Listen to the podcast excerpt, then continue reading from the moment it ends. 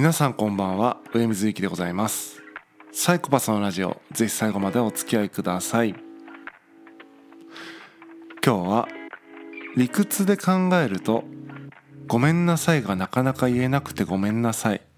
というお話をしたいと思っています。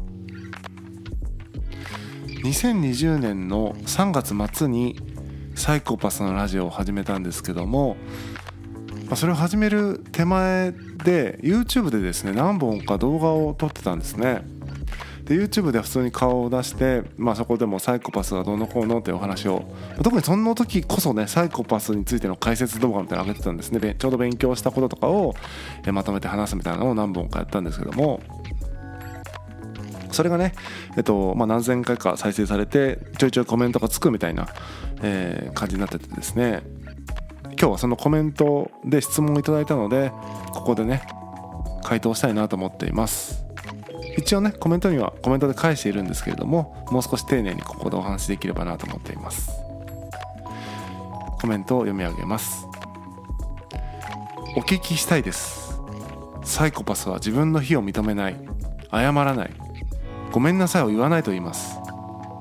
こちらからしたら頭にきますよ。おかしいですから。私の周りに一人いる。すごく当てはまります。その点はどうですか？ということですね。まあおそらくねおそらくというか、まあ、あのサイコパスは非を認めないと言われますけども、えーまあ、その点はどう思いますかって質問だと思うんですけども途中になんかエモいメッセージが入ってるのでその点っていうのはどの点なのかちょっとわからないですけども多分そのことを言ってるんだと思うので、えー、サイコパスは自分の非を認めない謝らないと言いますけどもそれについてどう思いますかという質問文として捉えてですね回答させていただきたいと思います、まあ、YouTube の方に回答した僕のコメントはですね、えー、ご質問ありがとうございます。私に限って言えば1自分の非が理にかなっていれば謝る。2単に相手の感情を鎮めるための手段としては謝らない。という感じです。というふうに回答していますが、まあ、もう少しね丁寧にお話ししたいなと思っています。でまあ理にかなっていれば謝ると言ってるんですけども、まあ、合理的な判断として謝るということなんですが合理的な判断何をもってそうとしてるかっていうと、まあ、2つの軸があるかなと思っていまして、えー、罪の意識と利害関係というふうに思ってます。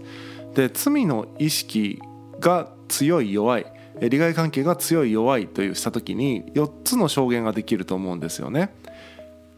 一つは、えー、罪の意識も強く利害関係も強いっていう、えー、証言。次に罪の意識は弱いが利害関係は強いという証言。次に罪の意識は強いが利害関係は弱いという証言。次に罪の意識も利害関係も弱いという証言。この4つの証言で、えー、まあ謝る謝らないっていうこうねどういうふうに自分が行動するかっていうのは変わってくるなと思いますね。まず言うまでもなくですね利害関係も強くてかつ自分自身のその罪の意識も強い場面。これ謝りますよね。例えば仕事でとても利害関係が強い相手が絡んでいることでで自分自身重大なミスを犯したなって思った時に罪の意識もあってねあるとして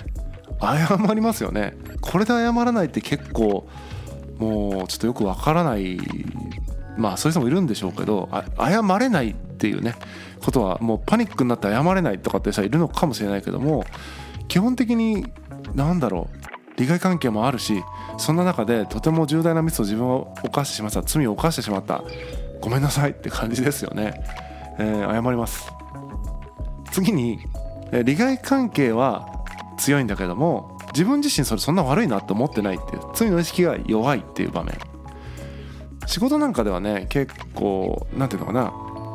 な形式的な謝るってありますよね。謝るのうちに入るのか分かんないんですけども申し訳ありませんがみたいな。枕言葉として使うような感じ申し訳ございません。なんちゃらかんちゃらみたいな、うん、とかなんだろうね。クレーム対応でこうそういう申し訳なさそうな態度を取るとか、えー、ちょっと詫びを入れるみたいなのってありますよね。それって別にその人がその人は自分僕が悪いことをしたわけではなくてうんまあ悪い僕個人が悪いことしたとは思ってなかったとしてもまあ、利害関係あるしこの利害関係の、えー、を、まあ、維持するためにというか、うん、謝った方が得だから謝るってことだと思うんですよね。本質的には無意味であるが作法として謝るみたいなことなのかな悪いと思ってますっていう謝罪ではなくて利害関係を維持するために穏便に済ませるためのテクニックとして得をするために謝るこれが利害関係は強いが罪の意識がない時に謝るだと思うんですね。で利害があるから多分謝りますねこの時もね。でこっからが問題ですね、えー、利害関係がないのに謝るのかってことですね。利害関係は弱いが自分に罪の意識がある場合。これはねまあ、サイコパスがどうかとは僕は知りませんけども僕自身は謝りますね。例えば、えーと、約束の時間を間違って1時間遅刻してしまった。謝りますね。ごめんなさいって感じですね、えー、謝る。友達とカフェでいてコーヒーをこぼ友達の服の上にこぼしてしまった。謝るよね。悪いと思うもんその時は。罪の意識あるから謝りますね。もしも罪の意識があっても謝らないとしたら僕は何だろうな。もうその人との関係を維持する気がない。もうそれで終わりにしたいって思ってたら謝らないかもしれないですね。別にその詫びて何かこうそのすまないという思いを伝える必要性も感じないというかね、まあ、合わないのだから合わないというかもう関係が維持されないのだから謝る必要もないかなって思ったりするかもしれないね。次に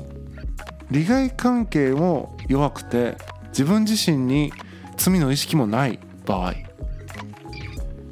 これはもうほとんどの場合で謝らないですね。まず自分が悪いと思ってないのになんで謝るのっていう。でさっきみたいに理解があればその、まあ、謝った方が得だからねとか謝らないことでわざわざ波風立てるって損だからねっていうことでいわゆる損得感情で謝ってたと思うんですけども利害がある場合はねそこには損得感情とかじゃなくて単純に悪いか悪くないか、えー、まあ、罪の意識があるかないかの話だと思うので罪の意識がないです謝りませんって話だと思うんですよね。なんか納得してね相手の説明とか自分は気づ要は気づかなかったがゆえに罪の意識がないパターンがあるからね、えなんか教えていただいてあそれは悪いことしてしまったな。そこで罪の意識が芽生えれば多分謝るんですけども相手がただ単に罪だろうということを言ってきたとしてもいや別にそれ罪と思わないなと思えば謝らないですね。利害関係は弱くて罪の意識も弱くて謝るとすれば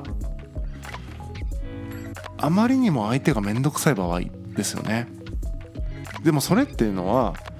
あまりにも相手が面倒くさいぐらい怒ってるというか面倒くさい感じになってるとそれはまあ、利害関係と言ったらですけどもその害の方ですね。損害が及んでいると。あまりにも面倒くさいという損害が及んでいるので損害回避のために感情を鎮めるために謝る、えー、さっきコメント返しで感情を鎮めるためだけに謝らないっていうふうに言ったんですけども感情を鎮めるためだけではないですね。えっと損害回避のために感情を鎮めることはするっていう感じですね。はい。でもそれはえっと、さっき言った利害関係の方に今度証言が移っちゃうので、えっと、なんていうのかな。利害関係も弱くて罪の意識も弱い時は謝らないですね。でこれを頭で考えて謝るからやっぱり時と場合によって謝り方は変わるしでもそれは気分で変えてるんじゃなくてこの証言によってですね自分の罪の意識があればそれはもうね心込めて謝るし ただ利害関係を維持するためだけであれば相手が納得のする謝り方をするし利害関係なくて自分の罪の意識もなければ謝らないというまあすごく自然なことだと僕は思ってるんですけどもそんなことはないのかなどうなのかなということをちょっとむしろねえー、分からなくなってしまったというのが正直なところですね、皆さんはいつどんな時にどのように謝るでしょうか。改めて考えてみてください。本日は以上です。またお会いしましょう。さようなら。